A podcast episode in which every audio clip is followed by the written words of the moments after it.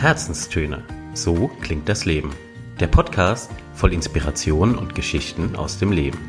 Von und mit Inken Hefele und Anna Leiber. Hallo und herzlich willkommen zu unserer Weihnachts-Special-Folge aus dem Bücherregal von unseren Herzenstönen. Bücherregal ist ein gutes Stichwort. Wir sind ja kurz vor Weihnachten und auch das Thema Geschenke ist bei mir zumindest immer stark auch mit dem Thema Bücher verbunden. Wie ist es bei dir, Anna? Auch. Also es gibt kein Jahr, keinen Anlass, das ohne Buchgeschenk auskommt. Das ist auch so die Idee zu dieser Folge. Wir möchten euch last-minute-mäßig unsere jeweiligen Top 3 Bücher mit an die Hand geben, die ihr euren Liebsten noch unter den Christbaum legen könnt. Dank Corona und der aktuellen Situation haben wir ja jetzt alle auch wieder sehr viel Zeit, sehr viel Muße, brauchen vielleicht auch den ein oder anderen Seelenstreichler. Und da haben wir uns gedacht, wir geben euch einfach noch ein paar lustige, tiefgründige, bunte Bücher mit an die Hand, die ihr sehr gerne entweder verschenken oder selbst lesen könnt. Das ist das Stichwort und ich würde fast sagen, wir fangen direkt an. Vielleicht noch eine kleine Anekdote an der Stelle.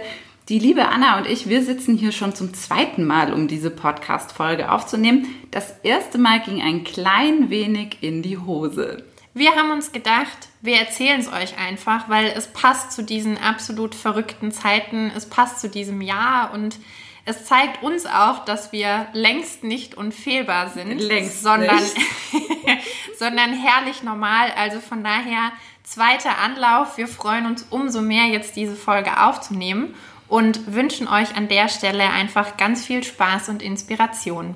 Liebe Inken, ja. apropos Inspiration, ja. Welches Buch hast du denn als erstes mitgebracht? Ich habe euch einen Titel mitgebracht. Er heißt Komm, ich erzähle dir eine Geschichte geschrieben von einem Therapeuten namens Jorge Bucay. In seinem Buch beschreibt er seine Zusammentreffen mit einem seiner Patienten. Und das ist der Demian. Demian ist ein junger Mann, der viele, viele große Fragen in seinem Kopf hat und für den die Welt unwahrscheinlich kompliziert ist, der sehr viele Probleme sieht. Und Jorge ist es dann, der es schafft, über seine Geschichten einfache Antworten auf diese oft so schwierigen und komplizierten Fragen zu geben. Und das hilft dem Demian natürlich ungemein. Und das sind eben meistens Sagen aus der klassischen Antike, Märchen aus aller Welt, sephardische Legenden, Zen-Weisheiten aus Japan und China. Und äh, wenn dem Jorge mal keine passende Geschichte einfällt, dann erfindet er einfach selbst eine, wie er Demian da aus seinen Fragestellungen raushelfen kann. Es klingt ganz wunderbar. Und wenn ich das so höre, so einen persönlichen Geschichtenerzähler, den mhm. wünscht man sich doch manchmal auch, ja, oder? Total, voll. Vor allem, weil einem diese Geschichten wirklich auch helfen, im, in dieser Fragestellung, die irgendwie griffiger für sich zu bekommen. Also es ist eine ganz, ganz tolle Möglichkeit, um mit ähm, ein paar großen Themen auch für sich selbst in Reflexion zu gehen. Sehr, sehr schön. Mhm. Du hast eine Geschichte davon mitgebracht, ja, ne? Ich habe eine ganz kurze mitgebracht, die würde ich auch sehr gerne vorlesen. Ja, dann alle da draußen einmal die Ohren gespitzt und einfach nur genießen. Der Wahrheitsladen. Ein Mann durchstreift die kleinen Gassen der Provinzstadt. Er hat keine Eile und deshalb verweilt er einen Moment vor jedem Schaufenster, vor jedem Laden, auf jedem Platz. Als er um die Ecke bog, befand er sich plötzlich vor einem bescheidenen Ladenlokal mit weißer Markise. Interessiert wendet er sich an das Schaufenster, nähert sich den Fensterscheiben und durch das dunkle Glas drinnen, da erblickt er einen Notenständer. Darauf eine kleine handgeschriebene Karte. Wahrheitsladen. Der Mann war überrascht, er hielt es für einen Fantasienamen, konnte sich nicht vorstellen, was man dort verkaufte. Er betrat den Laden, ging auf das Fräulein zu, das sich hinter dem ersten Verkaufstisch befand und fragte, Entschuldigen Sie, ist das der Wahrheitsladen? Ja, mein Herr. Welche Art Wahrheit suchen Sie? Die halbe Wahrheit, die relative Wahrheit, die statistische Wahrheit oder die ganze Wahrheit? Hier wurde also mit der Wahrheit gehandelt. Er hatte sich nie träumen lassen, dass das möglich wäre. irgendwo hinzugehen und Wahrheit einzukaufen, das war wunderbar. Die ganze Wahrheit, antwortete, antwortete der Mann, ohne zu zögern. Ich bin alle Lügen und Falschheiten leid, dachte er. Ich habe die Verallgemeinerungen und Rechtfertigungen satt, die Täuschungen und den Betrug. Die reine Wahrheit, bekräftigt er. Sehr wohl, mein Herr, wenn Sie mir bitte folgen wollen. Das Fräulein führte den Kunden in einen anderen Bereich und verwies ihn an einen Verkäufer mit mürrischer Miene und sagte, dieser Herr wird Sie bedienen. Der Verkäufer trat auf ihn zu und wartete darauf, dass der Kunde seinen Wunsch äußerte. Ich möchte die ganze Wahrheit kaufen. Aha. Verzeihen Sie, mein Herr, aber kennen Sie denn den Preis? Nein. Wie teuer ist sie denn? Fragte er gewohnheitsmäßig, obwohl er bereits wusste, dass er jedweden Preis für die ganze Wahrheit zahlen würde. Wenn Sie sie gleich mitnehmen, sagt der Verkäufer, ist der Preis, dass Sie nie wieder in Frieden leben werden. Ein Schauer lief dem Mann den Rücken runter. Nie hätte er gedacht, dass der Preis so hoch sein könnte. F vielen Dank. Entschuldigen Sie, stotterte er. Er machte kehrt, verließ das Geschäft mit gesenktem Blick. Er war ein bisschen traurig, als ihm bewusst wurde, dass er immer noch nicht bereit war für die absolute Wahrheit, dass er immer noch ein paar Lügen brauchte, bei denen er sich erholen konnte, ein paar Mythen, ein paar Schönfärbereien, in die er sich flüchten konnte, ein paar Ausreden, um sich nicht mit sich selbst konfrontieren zu müssen. Vielleicht ein anderes Mal, dachte er. Sehr, sehr schön und so passend zu dieser Zeit, oder? Schon, ja, fand ich auch. Das ähm, war auch so irgendwie der Impuls, diese Stelle aus dem Buch rauszunehmen. Welcher Mann, welcher Autor kommt auf die Idee, solche Kurzgeschichten zu ja, schreiben? Ich habe es ja schon angerissen. Es ist ein Argentinier. Jorge Bucay ist sein Name. Er ist 1949 in Buenos Aires geboren und inzwischen einer der einflussreichsten Gestalttherapeuten dort im Land. Mm, er hat sich dann auch eben mal an einem Buch versucht und hat dieses Buch geschrieben, das inzwischen in über 30 Sprachen übersetzt wurde und weltweit über 10 Millionen Mal verkauft.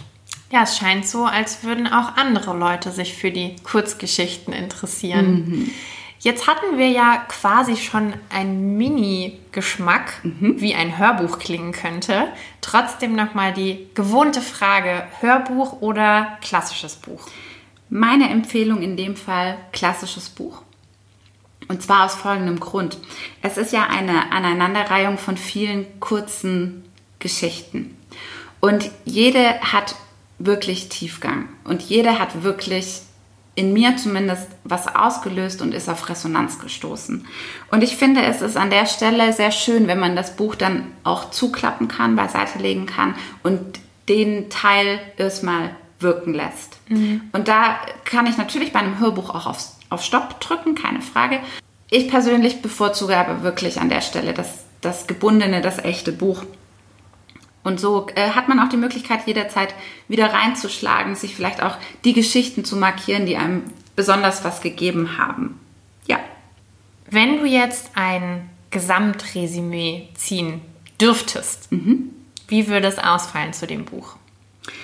Ein Buch mit ganz vielen Weisheiten, das man wirklich nicht nur einmal lesen kann. Es regt unwahrscheinlich zum Nachdenken an und es ist ja manchmal auch so eine kleine andere Welt, in die mhm. man eintaucht. Auch wenn es nur Kurzgeschichten sind. Aber sie schaffen es, dass man kurz abtaucht und kurz woanders ist. Und das ist äh, sehr, sehr schön. Deswegen ja, ein Buch mit sehr viel Weisheit. Ja, und was du gerade sagst, ich habe mich auch in dem, als du vorgelesen hast, in dem Wahrheitsladen mhm. gefunden. Mhm. Und ja. ich finde das so schön, wie es manche Autoren eben schaffen, auch auf wenigen Seiten dich in diese fremden Welten zu entführen. Total. Ah, da geht einem das Herz auf. Liebe Inken, drei Worte, die das Buch aus deiner Sicht beschreiben. Mhm. Tiefsinnig, unterhaltsam, zum immer wieder lesen. Und ich habe schon so ein Gefühl, wie die Antwort auf die letzte Frage ausfallen wird. Mhm. Ich stelle sie dir trotzdem sehr mhm. gerne. Unsere Skalenfrage auf einer Skala von 0 bis 10. Mhm. Was gibst du dem Buch? Von mir eine glatte 10. Ich finde, das ist ein Buch, das sollte es in jedes Bücherregal schaffen. Das war der erste Streich und der zweite folgt sogleich. Wir drehen den Spieß um und ich frage dich, liebe Anna, was ist dein erstes Buch, das du uns mitgebracht hast in unsere Weihnachtsbücherkiste? Ich habe mitgebracht den Buddha in Brooklyn. Oh ja. Ein Roman, genau, du kennst ihn. Ein Roman von dem Kanadier Richard Morey. Im Piper Verlag 2014 erschienen. Mhm. Und kannst du uns einen kurzen Überblick darüber gehen, geben, um was es im Buch geht? Der Titel verrät es schon ein bisschen. Also es geht einmal um Japan und die japanische Kultur und gleichzeitig aber auch um das laute und bunte Brooklyn und die Amerikaner. Protagonist des Romans ist der japanische Mönch Seido Oda und der kommt nach einigen Schicksalsschlägen in seinem Leben ins Kloster, findet sich da in der buddhistischen Gemeinde wieder in, in Japan, in einem kleinen Örtchen und wird aber relativ bald beauftragt, abgeordert gewissermaßen, in Brooklyn einen Tempelbau der dortigen Gemeinde zu beaufsichtigen, begutachten, da nach dem Rechten zu sehen. Und ja, diese Reise führt ihn einmal um die Welt, einmal zu sich, einmal in eine völlig neue Kultur.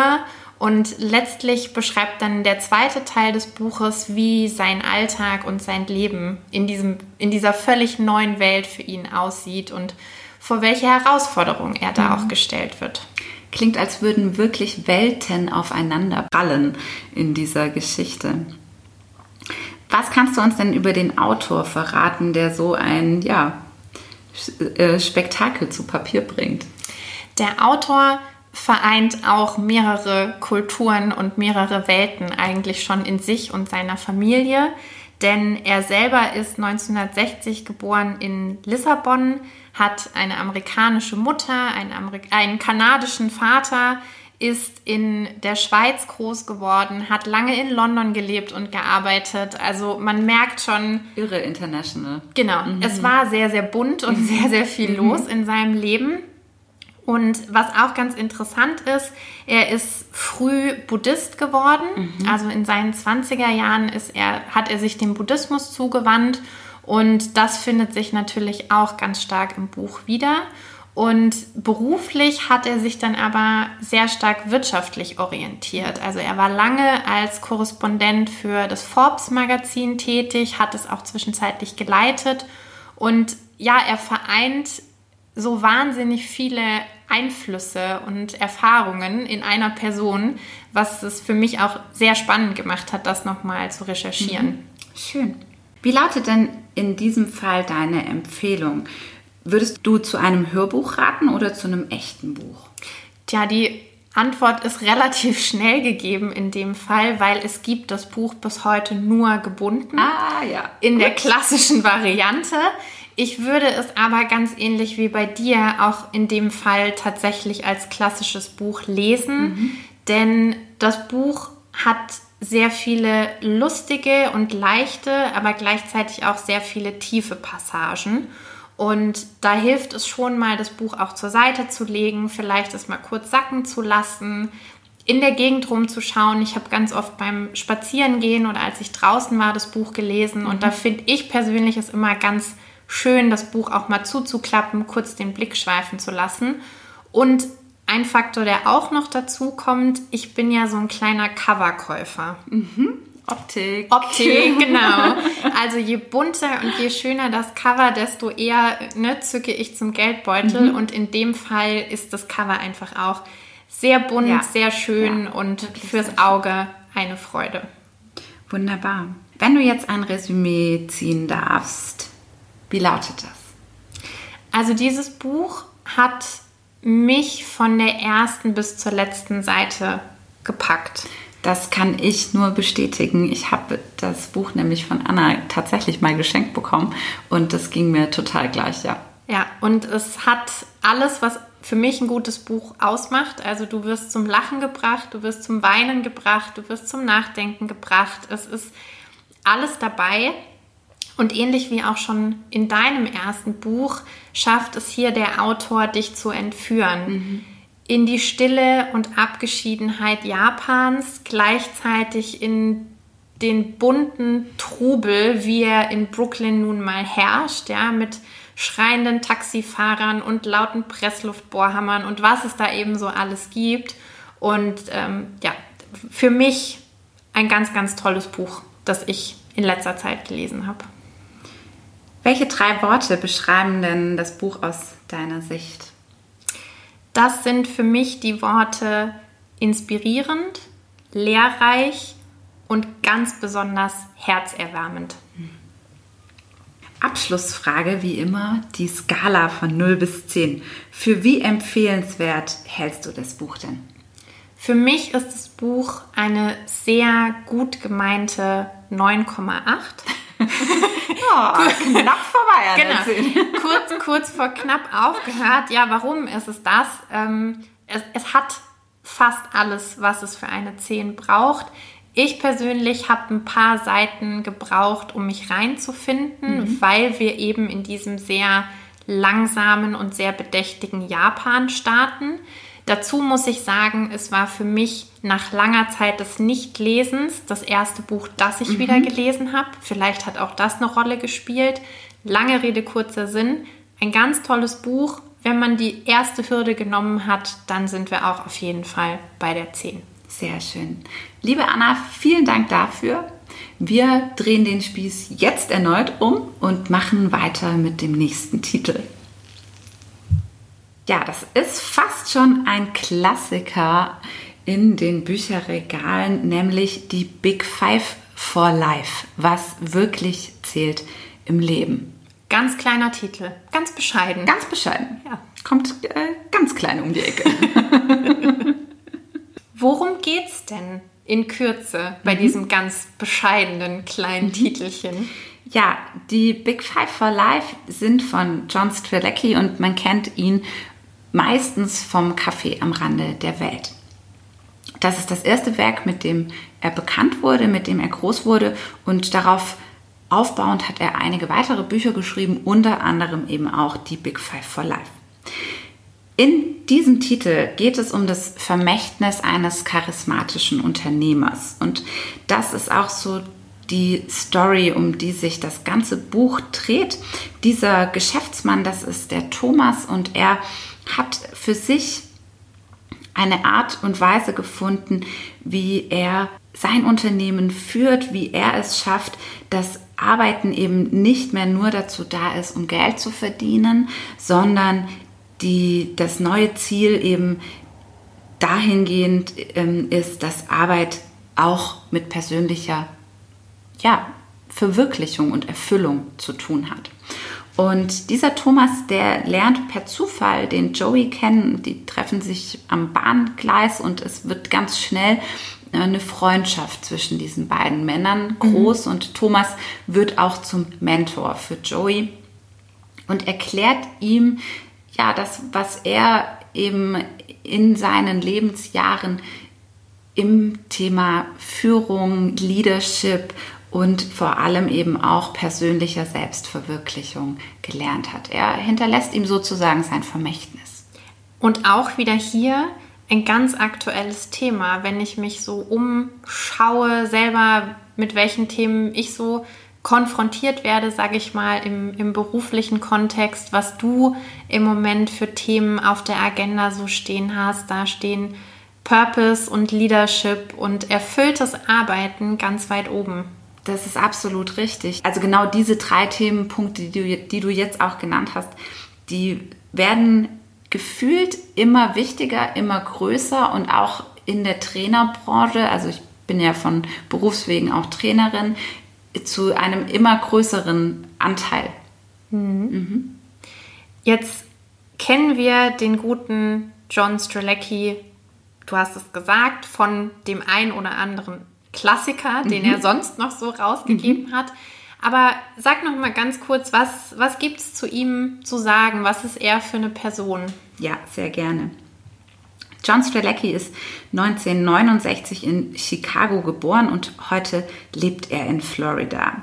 Er war ganz, ganz lange in der Wirtschaft tätig, auch als Consultant, hat große Unternehmen beraten, ist dazu auch um die halbe Welt gereist und er erlebte ja tatsächlich witzigerweise im Alter von 33 Jahren ähm, eine ganz große Veränderung und er hat gemerkt, er möchte nicht mehr zu diesem Club dazugehören. Er möchte mhm. nicht mehr dieses Leben führen, das er bisher gelebt hat.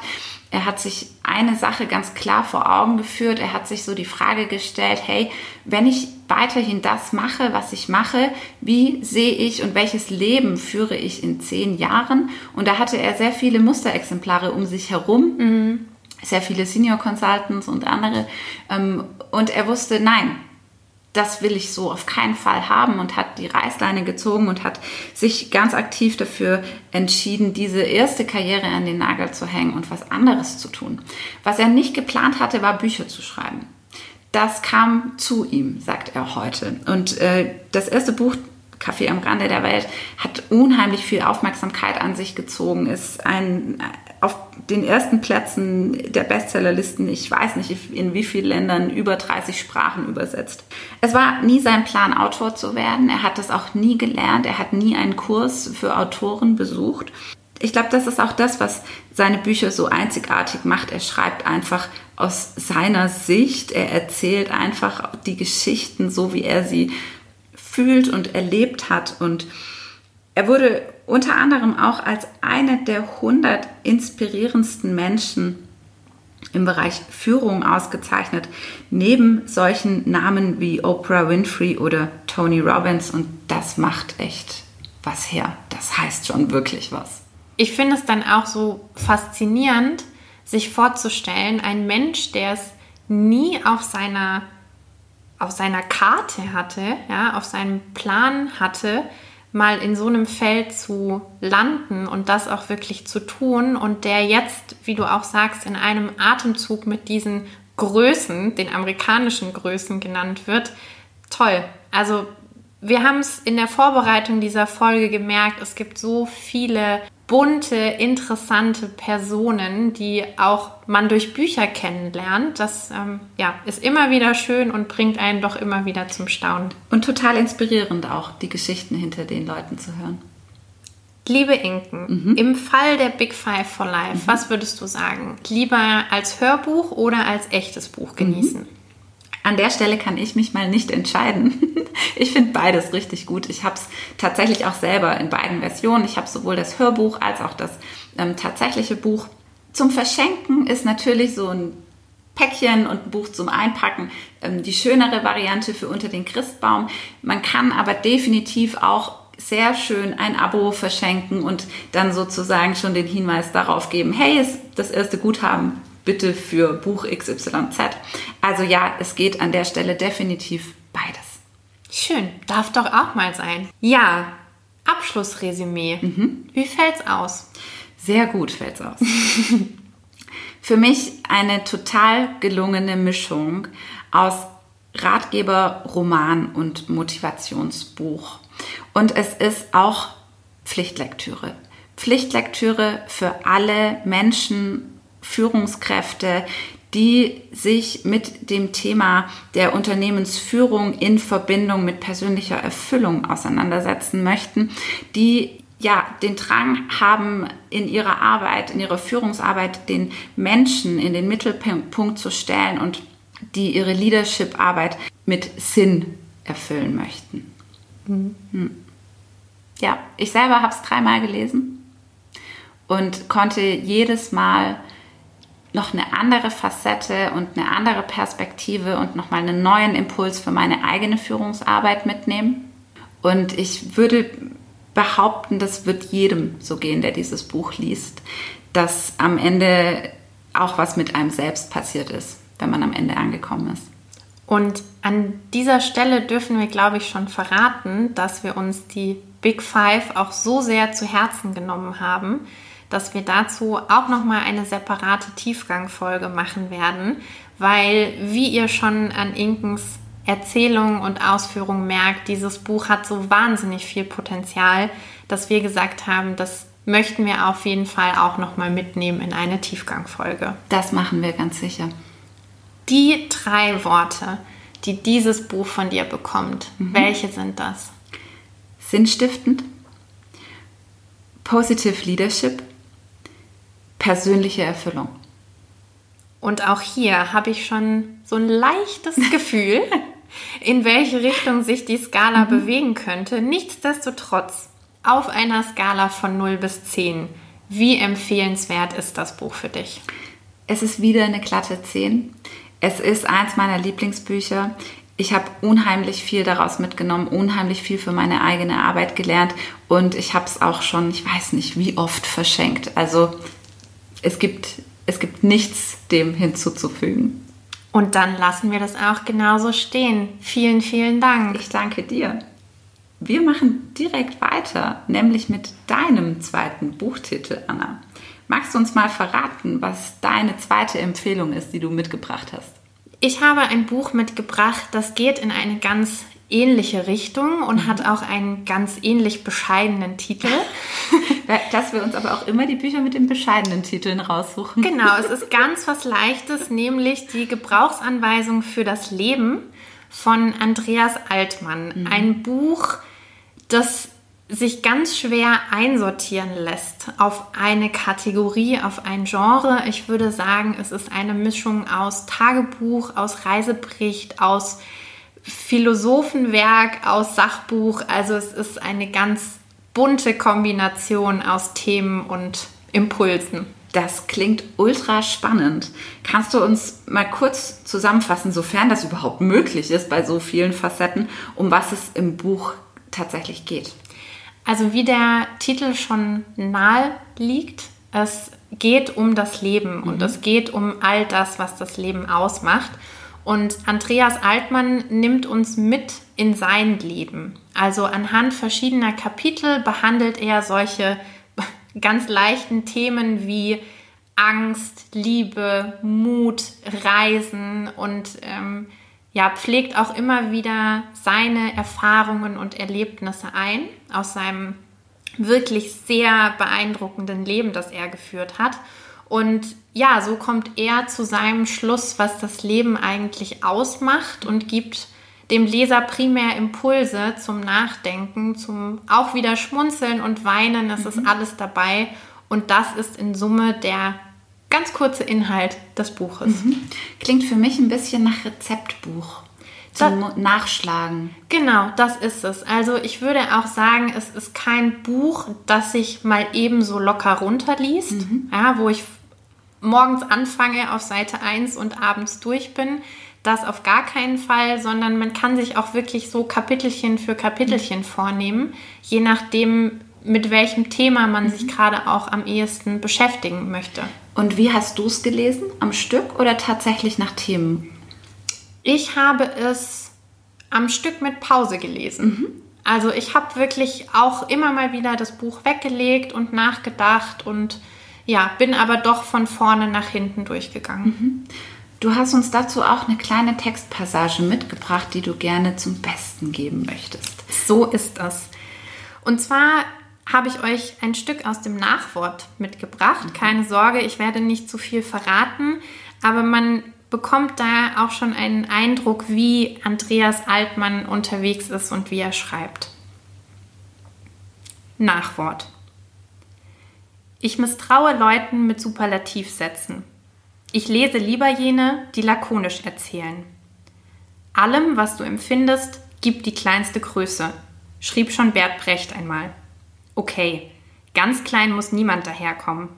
Aber weniger ergriffen von sich, das würde sicherlich keinem schaden. Versuchen wir doch, eine Spur lässiger aufzutreten. Nicht gleich in die Welt posaunen, dass das oder jenes, ein Zen-Retreat, ein Marathonlauf in New York, eine Wanderung um die Annapurna mein Leben verändert hat. Ja, dass sofort alles ganz anders ist. Ach, diese Lust nach Selbsterregung. Ach, Der unbedingte Wunsch, die Tat entschlossen und klamourös aufzubrezeln. Die Freude über das Gelungene sei unbenommen, aber versprochen, nach zwei Wochen kommt der alte Affe Mensch wieder zum Vorschein. Wie der Speckgürtel nach einer Hungerkur. Sich ein Sixpack antrainieren und, entschieden fordernder, das Leben zu renovieren. Das ist eine mutige Kampfansage. Respekt, weil der Kampf zäh sein wird und gepflastert von Bauchlandungen. So wollen wir tapfer zugeben, dass die vielen von uns, auch nicht die rastlos Reisenden, wohl noch nie einen Moment erlebt haben, der ihr Leben revolutionierte. Dass wir jedoch gewiss Frauen und Männer und Situationen begegnen, die uns bewegten, uns schwer zu Herzen gingen, ja, uns zu Freudentänzen oder Kummertränen rührten und zu wunderbar tiefen Einsichten verführten in das Leben in diesen Zeiten. Solche Geschichten lade ich mir herunter, in meinem Kopf, weil sie reicher machen, geistreicher, weil hier kein Wundermensch auftritt, sondern einer, den ich für sein Menschsein bewundere und für sein Talent, mein Denken und Empfinden zu beflügeln. Genau genommen tue ich nichts anderes, als fieberhaft nach ihnen zu suchen. Stehe ich vor ihnen, erbeute ich sie, will nah sein, damit sie mich heilen von den Barbareien der Welt, mich nähren mit ihrem Bewusstsein und ihren Gedanken. Ich habe, und ich schreibe hier im Namen aller, die so hungern wie ich, einen rabiat unverwüstlichen Trieb nach Lebendigsein, nach allem, was mich daran erinnert, dass ich vorhanden bin. Und dazu führt, dass ich reagiere. Auf die Welt und auf die, die sie mit mir teilen. Mein winziger Beitrag, um den anderen und mir und meinem Leben zu beweisen, dass ich kein Fehler bin. Den anrührenden Satz habe ich aus dem Film Creed geklaut, in dem ein junger Boxer so zu seinem Trainer spricht. Fünf Wörter, die gewiss nicht nur in mir etwas wachrufen.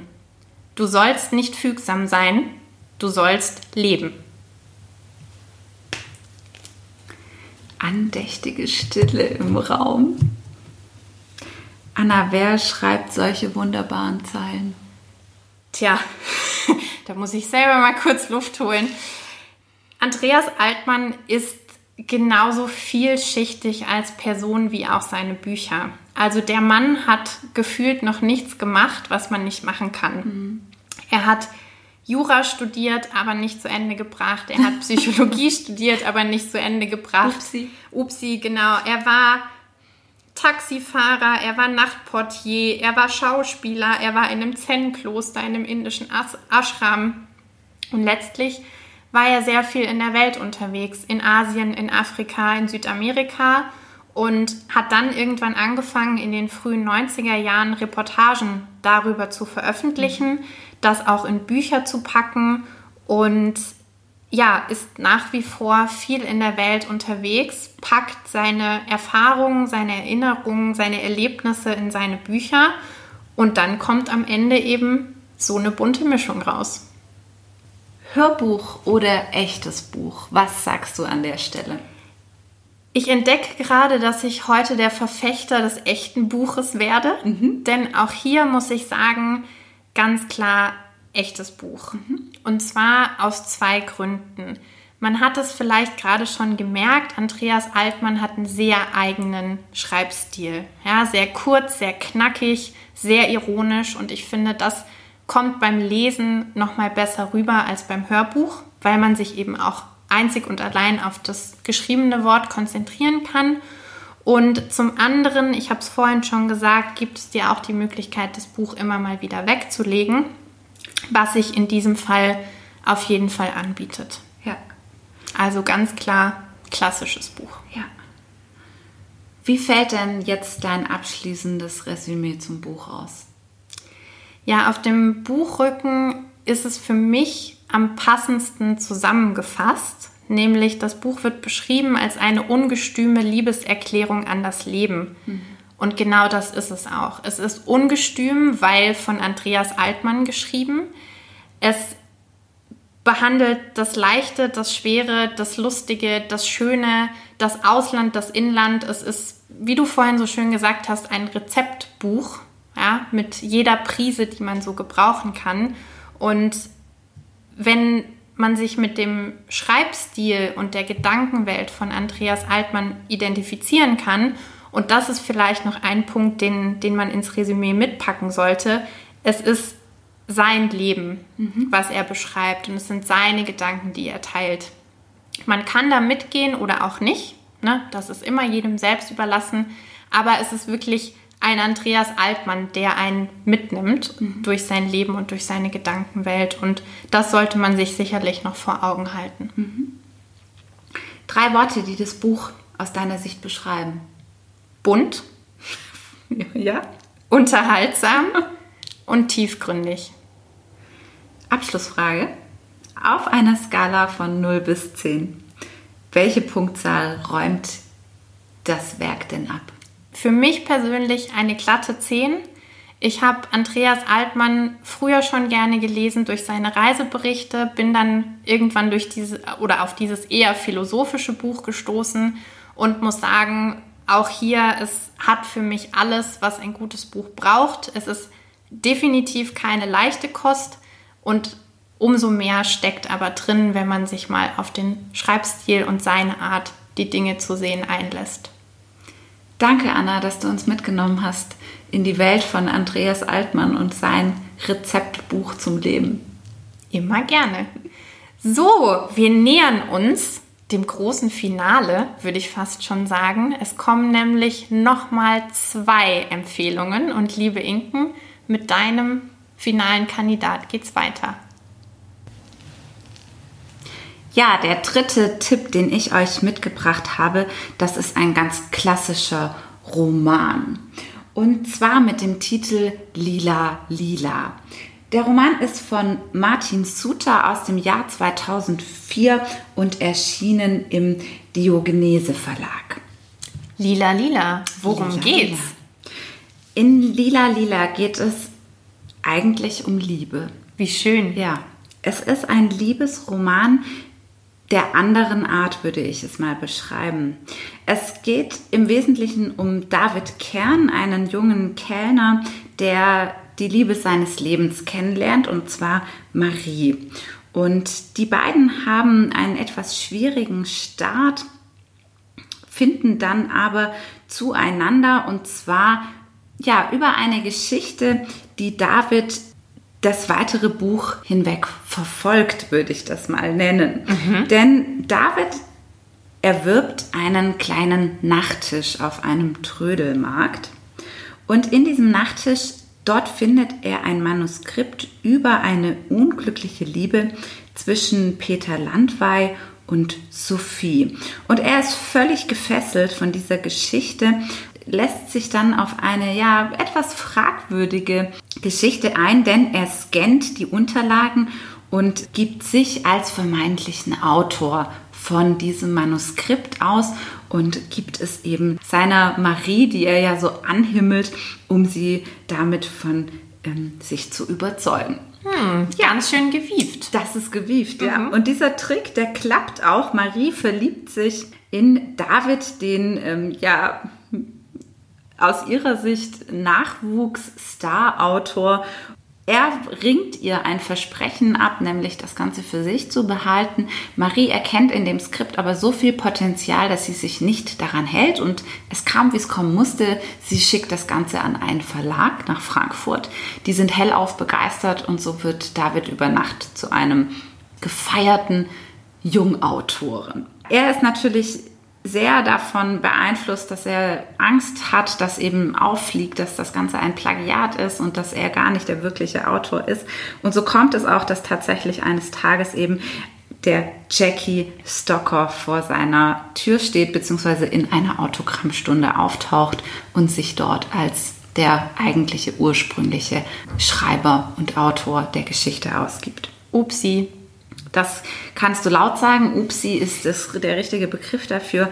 Ähm, es beginnt dann eine sehr turbulente Geschichte zwischen Liebe, Betrug und ähm, allem dazwischen. Letztendlich scheitert auch die Liebe der beiden, also von, von David und Marie, daran, dass eben Jackie David erpresst, von ihm viel Geld fordert, das auch bekommt und sich so zwischen die beiden jungen ähm, Verliebten stellt, Marie sich letztendlich dann abwendet, auch aus der Beziehung.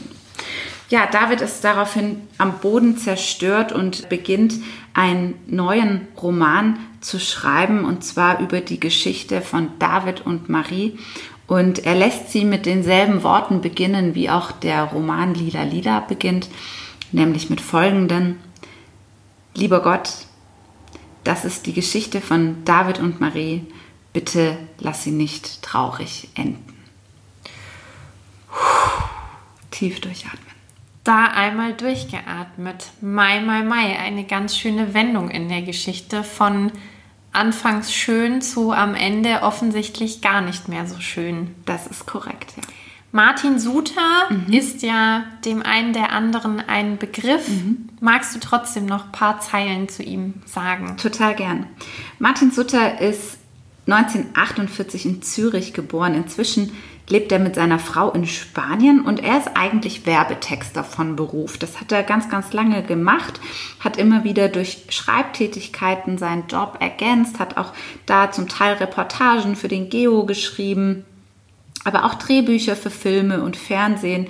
Und ja, er ist jetzt seit 1991 als freier Autor unterwegs. Er schreibt eine wöchentliche Kolumne mit dem Titel Business Class und das ähm, ist so das, was jetzt seinen Werdegang eigentlich ausmacht.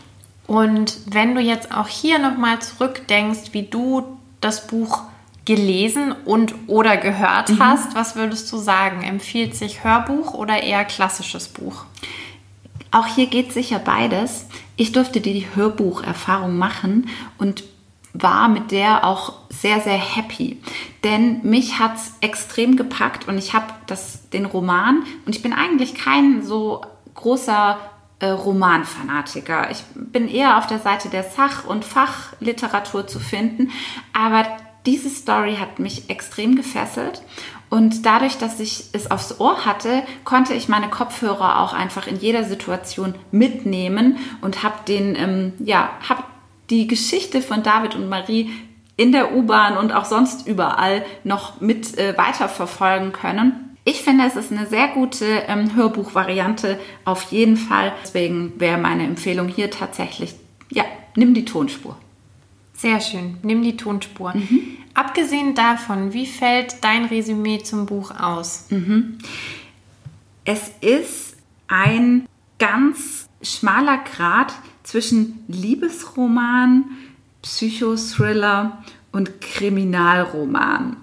Und das ist eine Mischung, die hat es echt in sich. Das glaube ich. Die bringt einen Riesenspannungsbogen mit sich und es sind eben diese vielfältigen Geschichten, die letztendlich ineinander verflochten sind und sich irgendwo alle bei David wiederfinden. Die Liebesgeschichte zu Marie, der Psychothriller um diese Vertuschungsgeschichte herum und eben auch der Kriminalroman.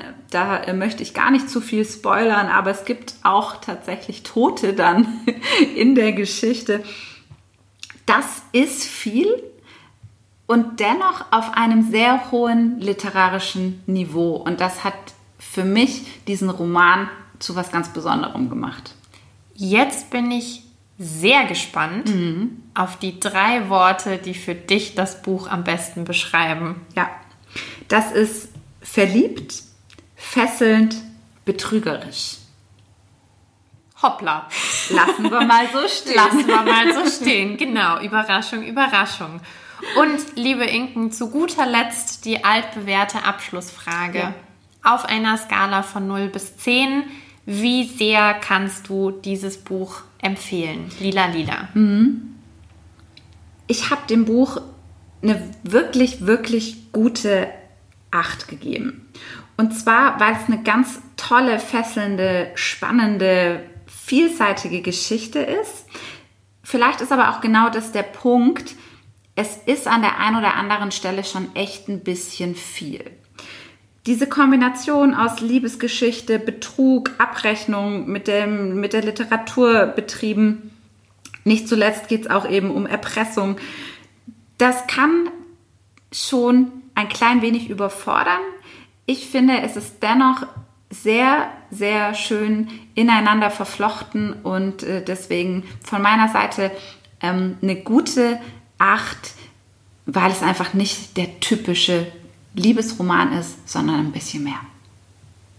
Vielen lieben Dank, Inken, für Sehr deinen dritten und damit letzten Tipp für unser vorweihnachtliches Bücherregal. Das waren meine drei.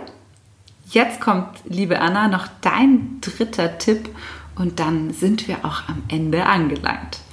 Was hast du uns denn noch mit in die Bücherkiste gepackt?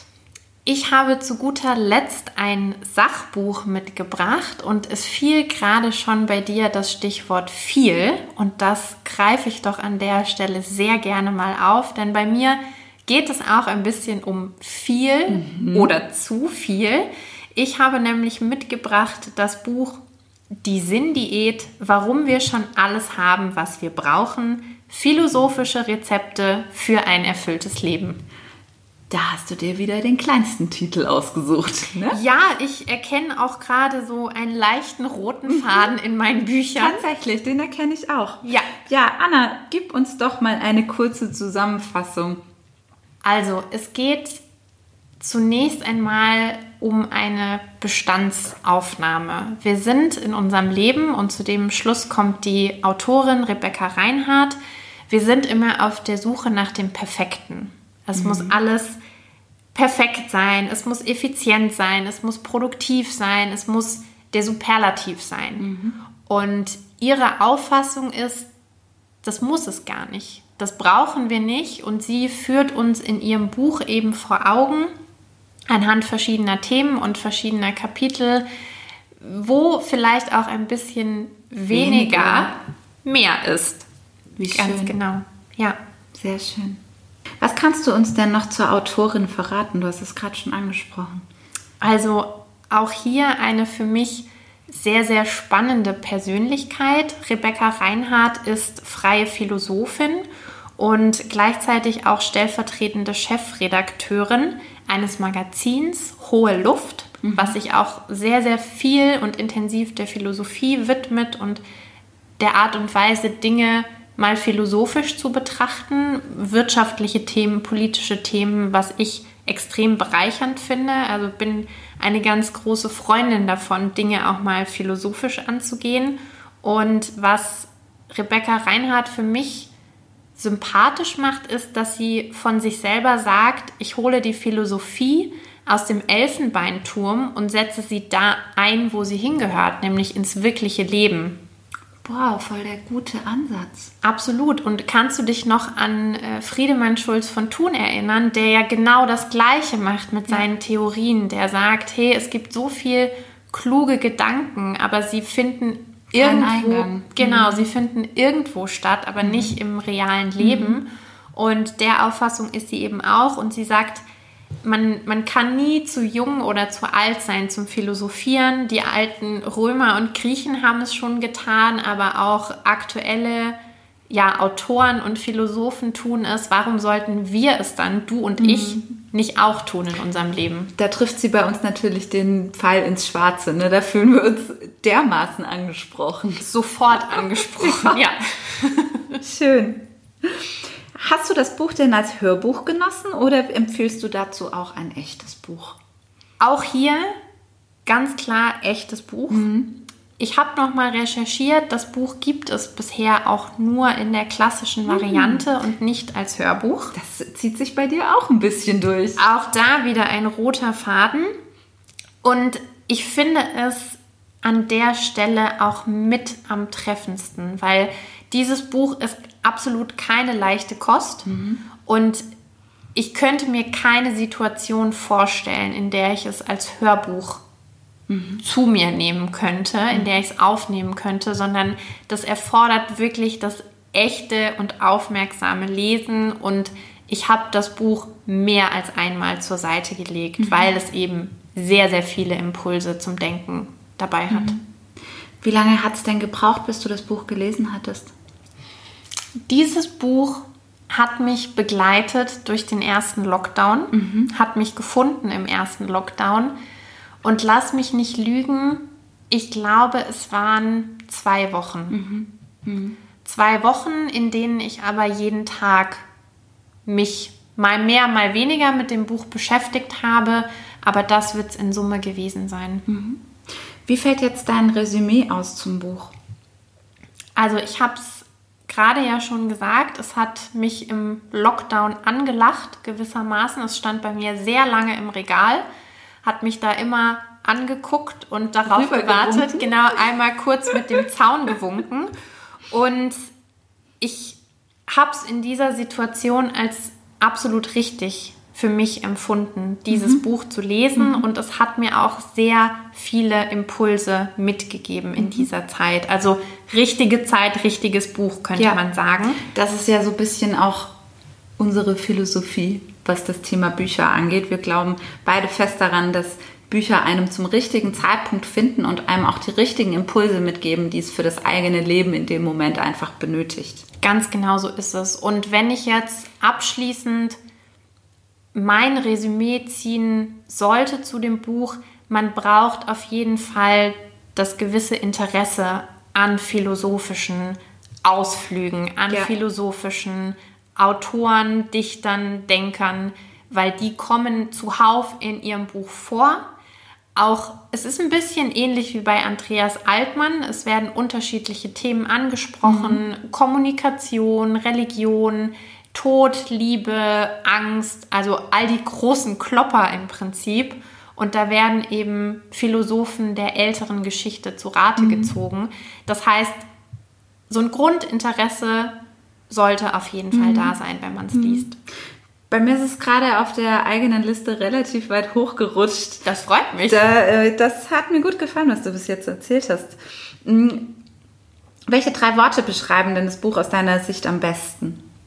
Das ist zum einen inspirierend, hm. fundiert und schweicht. Eine Neuerfindung von mir. Kannst du mal ganz kurz erklären, was sich hinter diesem Begriff verbirgt? Genau, also schweicht ist die Mischung aus schwer und seicht. Leicht. Ah, leicht. Genau. Aus also schwer und leicht. Genau, mhm. also dieses Buch ist für mich ganz klar schweicht. Okay, verstehe. Abschlussfrage, Anna. Wo ist das denn gelandet? Auf einer Skala von 0 bis 10 für wie empfehlenswert empfindest du selbst das Buch? Für mich ist es eine gute 8, mhm. also 8,5, wenn mhm. wir es auf der Skala festlegen wollen. Es gibt Kapitel in dem Buch, die haben mich sehr angesprochen. Mhm. Da habe ich mich wirklich voll und ganz wiedergefunden. Es gab Kapitel, die habe ich gelesen, vielleicht überlesen, da hat es einfach nicht so Anklang gefunden. Wie das, das gibt es ab und zu. Genau, wie das eben manchmal so ist. Und ich habe es vorher schon erwähnt, ich finde bei dem Buch, gerade wenn man es verschenken möchte, sollte man sich ganz genau überlegen, für wen ist es denn was? Also mhm. kenne ich wirklich eine Person, die sich auch mal mit philosophischen Fragestellungen und Ansätzen gerne auseinandersetzt, dann ist es genau das Richtige.